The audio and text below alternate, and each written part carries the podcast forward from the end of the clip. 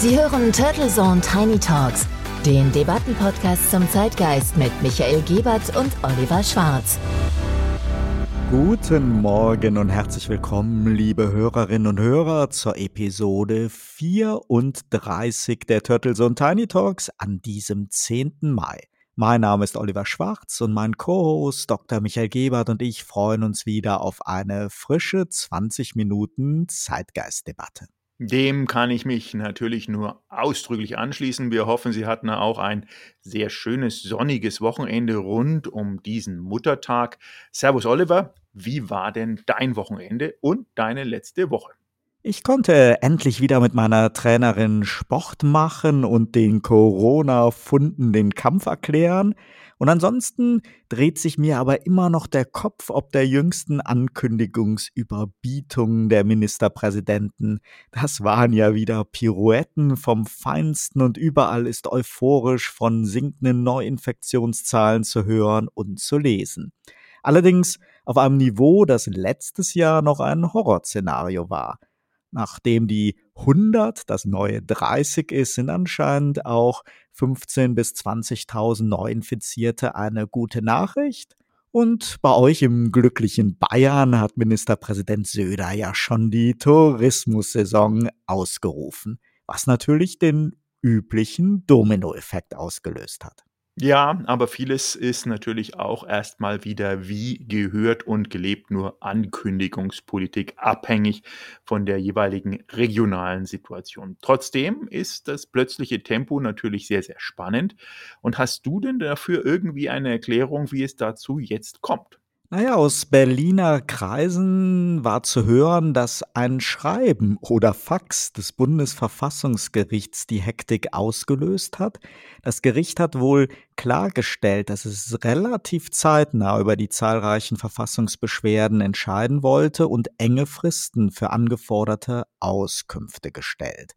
Da die Bundesregierung und die Ministerpräsidenten nach dem blauen Brief in Sachen Klimaschutz nicht erneut einen Klassenbucheintrag vom obersten Gericht bekommen wollten, war es nun notwendig, zügig zu handeln. Spannend aber auch, dass kurz, aber ausreichend vorher noch schnell Dutzende Großveranstaltungen abgesagt worden sind. Denn eins ist, glaube ich, klar, die Warnungen von Medizinern und Virologen sind jedem präsent. Die baldige Lockerungswelle erfolgt wohl weniger aus Überzeugung, dass wir nun wirklich über den Berg sind, sondern eher so im Korsett von rechtlichen Überlegungen, von diesen gefühlten Stimmungslagen über die Akzeptanz in der Bevölkerung und natürlich dem immer präsenteren Bundestagswahlkampf. Das ist so, die Präsenz des Wahlkampfs spüren wir quasi minütlich, wenn man sich mal die Ticker-Meldungen so anschaut. Und hoffentlich geht das auch alles so gut, denn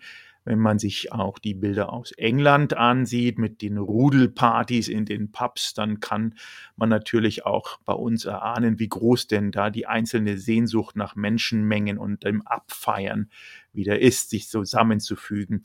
Und das kann dann auch bei dem einen anderen schiefgehen und schon eine Menge Bange auslösen. Apropos Bange, der CDU und Armin Laschet müsste es nach den miserablen Umfragewerten ja weiterhin sehr viel Sorgenfalten auf der Stirn produzieren. Nur einer ist trotz desaströser 14 Prozent äh, immer noch guter und bester Laune, der Olaf Scholz von der SPD. Oh ja, der Kanzlerkandidat der Sozialdemokraten hat gerade die Handbremse gelöst und strahlt geradezu schon überraschenden Optimismus und eine gesteigerte Dynamik aus. Auch gestern beim außerordentlichen Bundesparteitag im Citycube in Berlin. Und Olaf Scholz hat nun den Klimaschutz für sich entdeckt. Wenn man mal die Umfragen ausblendet, läuft es ja auch nicht schlecht. Die Union stolpert weiter und würfelt noch so an ihrem Wahlprogramm. Der Unionskandidat Laschet landet in persönlichen Werten sogar hinter Scholz und plötzlich sind ja sogar mehrere Koalitionsvarianten mit SPD-Beteiligung denkbar.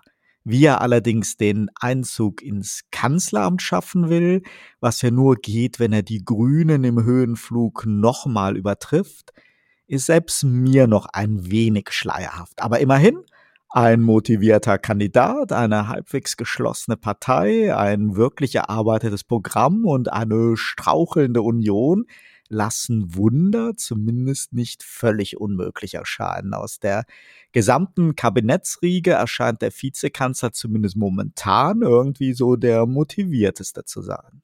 Ja, und selbst wenn man kein Fan ist und die Chancen für die SPD eher gering einschätzen mag, zumindest ist das spürbar, was du da auch empfindest. Er wirkt gerade für seine sonst doch eher nüchterne Art fast schon wie ein euphorischer Tanzbär und in der Tat positioniert er sich derzeit sehr geschickt an allen Fronten in Sachen Tempo beim Impfen und Privilegien für Begeimpfte, in Sachen Biergartenszenarien für den Sommer und natürlich die Euphorie und nun auch für den Klimaschutz und sogar für neue Unternehmensformen.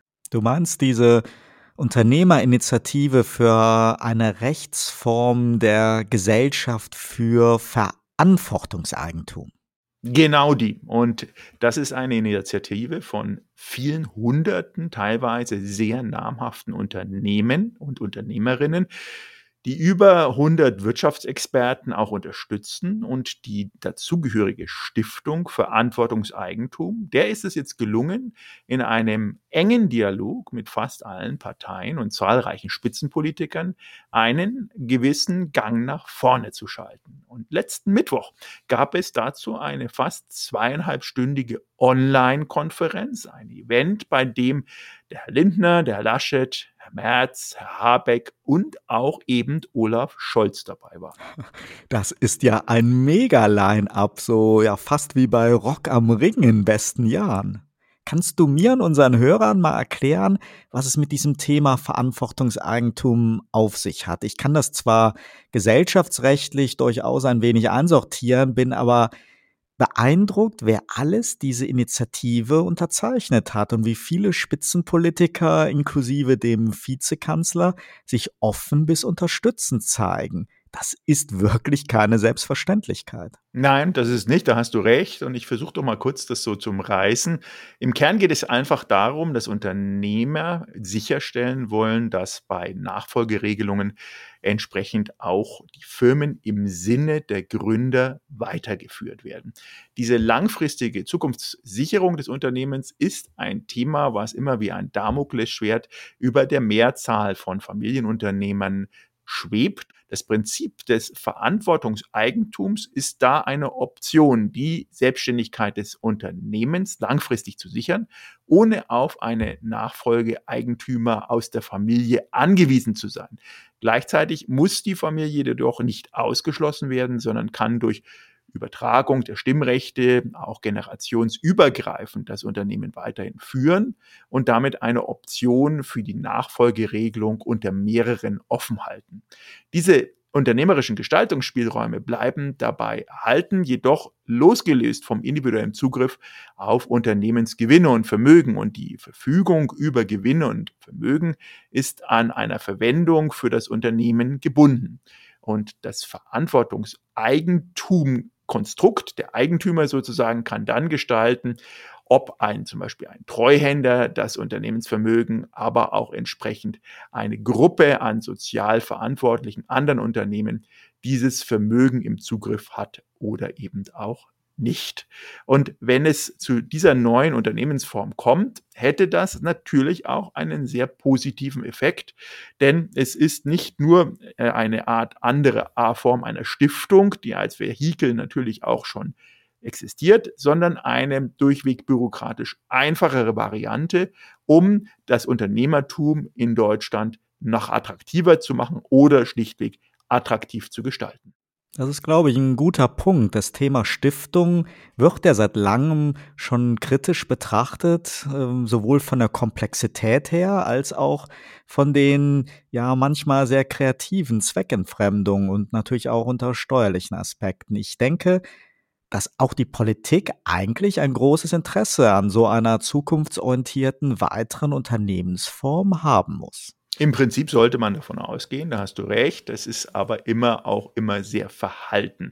Denn äh, Unternehmer und Unternehmerinnen sein in Deutschland ist ja auch nicht unbedingt wie in USA zum Beispiel, wo man aufschaut auf die Familienunternehmer, sondern das ist ja auch immer so gepflegt, dieser Neid und äh, das sind die Reichen und wir müssen für die arbeiten. Insofern immer verhalten, aber Natürlich gab und gibt es gerade deswegen auch Kritik und Widerstände und so eine Initiative ist ein Projekt, das in Deutschland natürlich nie ruckzuck umgesetzt werden kann. Und daher jetzt ein bisschen das Getrommel, das Huckepackfahren in Richtung Bundestagswahl. Und es ist ein Thema, was jetzt diskutiert wird und idealerweise auch in die Wahlprogramme und in die Shortlists dann Einzug erhalten sollte denn wir haben dann eine Chance auf die Umsetzung in der nächsten Legislaturperiode. Und das ist auch so ein bisschen rausgekommen bei den O-Tönen, die wir hören. Und am besten hören wir da gleich mal Stichwort O-Töne rein, was denn die teilnehmenden Spitzenpolitiker da letzten Mittwoch dazu gesagt haben. Ich verstehe beispielsweise das Motiv, dass ein Unternehmen, das Plattformcharakter hat, durch äh, die Änderung der Rechtsform gegenüber allen Stakeholdern und den Kundinnen und Kunden eine andere Kooperationsbeziehung eingehen kann und die eigene Glaubwürdigkeit äh, stärken kann. Zur Offenheit ähm, der Debatte gehört allerdings dann auch dazu, dass sehr seriös geprüft werden äh, muss, ob es tatsächlich eine neue Rechtsform braucht. Ich glaube, diese Idee und die vielen hochrangigen Initiatorinnen und Initiatoren haben eine sehr substanzielle Debatte verdient. Wir suchen nach Wegen zum Erhalt des Unternehmens, auch wenn wir in der eigenen Familie möglicherweise die geborenen Nachfolger auf Dauer nicht finden. Es gibt eine große Zahl von jungen Menschen und auch von denen haben wir heute Morgen hier etwas gehört und gesehen, die Unternehmen gründen, die aber gerne wollen, dass dieses gegründete Unternehmen jetzt gar nicht in einer rein kapitalistischen Form fortbesteht, veräußert wird. Und über dem allen steht etwas, was ebenfalls aus dem Angelsächsischen kommt, nämlich äh, abgekürzt mit ESG, ESG, also ökologische, soziale und gesellschaftliche Verantwortung zu verbinden, die ebenfalls über den reinen Marktzweck und über den reinen Erwerbszweck hinausgeht. Es ist ein interessanter Gedanke. Ich glaube, der heutige Tag macht deutlich, dass es da auch noch Erörterungsbedarf gibt, äh, auch in unserer Partei. Und ich freue mich dann, dass wir in den Dialog gehen können. Wichtig ist, dass wir diese Mentalität des Gründens und der Tradition, es weiterzugeben in nächste Generationen, dass wir den in Deutschland stark halten. Ich würde das ein bisschen zugespitzter formulieren. Ich finde, es ist eine Antwort. Es ist nicht nur ein interessanter Gedanke, sondern das Konzept ist sehr ausgefeilt und sehr ausgereift und vor allem die anderen Konzepte, die anderen Antworten sind schwächer. In den Vorrunden, in den Vordiskussionen, die es gab, gab es, ich fand, eindrucksvoll negative Berichte, welche enormen Summen aufgenommen wurden, um dann über den Stiftungsweg zu gehen, wie kompliziert das war und äh, letztlich hapert es auch immer daran, dass Stiftungen eben eigentlich nicht dem unternehmerischen Zweck dienen. Das sind Hilfskonstruktionen. Und warum sollten wir nicht die Möglichkeiten erweitern? Die Familienunternehmerinnen haben einen starken Punkt, wenn sie darauf hinweisen, dass die Verantwortung der Familie für das Unternehmen eine große Motivation ist, nachhaltig zu wirtschaften. Aber da, wo das Familienunternehmertum als Familie der, des gleichen Chromosomstamms sozusagen nicht mehr greift, wäre doch der Gedanke naheliegend, und der findet sich jetzt hier, dann quasi die Brüder und Schwestern im Geiste zu nehmen und daraus dann die gleiche Rechtskonstruktion zu ermöglichen.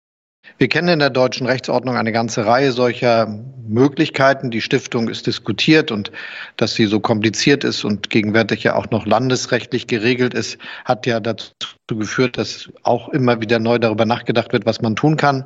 Damit habe ich mich viel beschäftigt, auch weil ich, bevor ich als Berufspolitiker tätig wurde, auch Syndikus eines genossenschaftlichen Prüfungsverbandes war und deshalb sind die Gedanken, die hinter der Idee des Verantwortungseigentums stehen, mir nicht nur vertraut, sondern ausgesprochen sympathisch. Dass das schwer und kompliziert ist, wenn es darum geht, das konkret zu machen, entbindet uns ja nicht darauf, von eine solche Initiative, ein solches Angebot dann auch anzunehmen.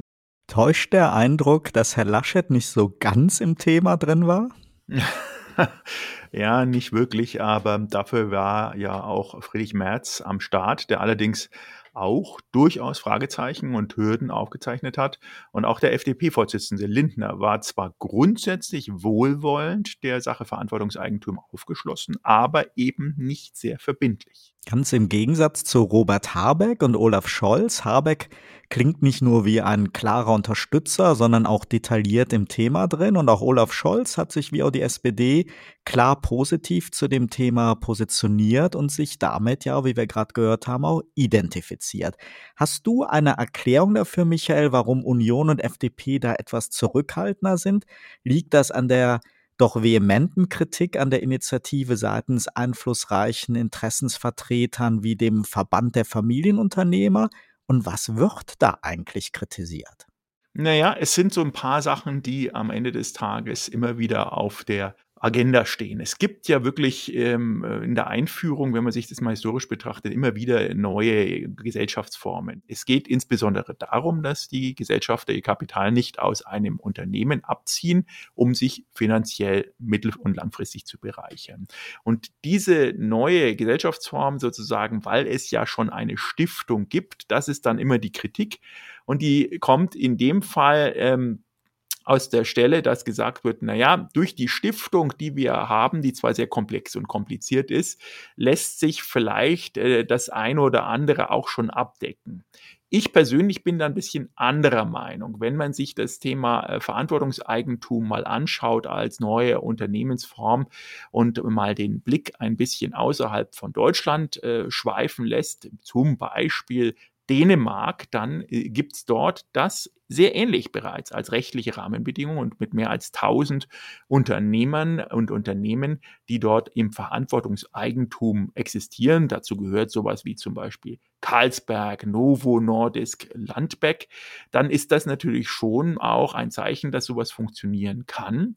Äh, in Deutschland sind es auch, wenn man mal das Konstrukt Verantwortungseigentum genauer betrachtet, bereits rund 200 Unternehmen, die in diesem Fundament mit den Richtlinien und Werten von Verantwortungseigentum auch schon agieren. Zwar gibt es nicht die Rechtsform, aber die Prinzipien dahinter. Und dazu zählen Unternehmen wie Bosch zum Beispiel, Zeiss, Mahle, ZF Friedrichshafen ähm, und auch Wala und Völkel. Also man sieht, da gibt es natürlich schon eine, eine gewisse Präsenz. Sehr positiv dagegen hat sich dieses Thema Social Entrepreneurship Netzwerk Deutschland, gut CENT, dazu geäußert. Es ist der Interessensverband der deutschen Sozialunternehmer. Und wir haben da auch einen O-Ton von dessen Leiter Politik, dem Markus Sauerhammer, in dem wir jetzt vielleicht mal reinhören wollen. Eine der größten Herausforderungen von innovativen Sozialunternehmen ist das Finden einer passenden Rechtsform. Das zeigen unsere Studien seit Jahren. Und der Vorschlag der Stiftung Verantwortungseigentum wäre ein wichtiger Baustein, mit dem Sozialunternehmerinnen ihr Versprechen, dass die Gewinne in den Zweck reinvestiert werden, auch wirklich in die Tat umsetzen könnten. Von dem her finden wir den Vorschlag super und er würde vielen innovativen Sozialunternehmen dabei helfen, ihre Lösungen ganzheitlicher und glaubwürdiger nach vorne zu bringen. Ja, ich glaube, so ein Unternehmen in Verantwortungseigentum, das steht wirklich für eine nachhaltigere Wertschöpfung und dürfte damit, glaube ich, auch gerade für Mitarbeiter ein sehr attraktiver Arbeitgeber sein. Und die Unternehmen zwingt man damit nicht in so ein Stiftungsmodell, was für Startups oder kleine Unternehmen sicher viel zu komplex ist. Und auch die gemeinnützige GmbH, die wir ja schon kennen, passt ja meistens auch nicht, da sie ja für rein soziale Zwecke vorgesehen ist. Ich bin mir nicht so ganz sicher, wie realistisch eine zeitnahe Umsetzung ist. Es könnte natürlich auch sein, dass die nächste Bundesregierung die Impulse lieber bei der ebenfalls diskutierten Reform des Stiftungsrechts irgendwie damit so reinmischen wird. Ja, das äh, werden wir sehen. Es ist auf jeden Fall eine offene Frage, auch um natürlich aktuell starre Regelungen ein bisschen aufzuweichen und Flexibilität auch hineinzubekommen für die unternehmerische Freiheit, um gleichzeitig auch die soziale entsprechende Absicherung und natürlich auch, wie der Herr Markus Sauerhammer gesagt hat, das Rückführen in ein Sozialengagement. Wir sind gespannt, was unsere Hörerinnen und Hörer uns dazu auf unserem Feedback-Kanal über WhatsApp mitteilen und geben. Wir freuen uns auf Ihre Stimme dazu, wünschen Ihnen natürlich einen hervorragenden Start in die Woche. Alles Gute, bleiben Sie gesund und bis nächste Woche. Turtle Zone Tiny Talks, der Debattenpodcast mit Michael Gebert und Oliver Schwarz. Immer zum Wochenstart auf allen Podcast-Plattformen und auf turtlezone.de.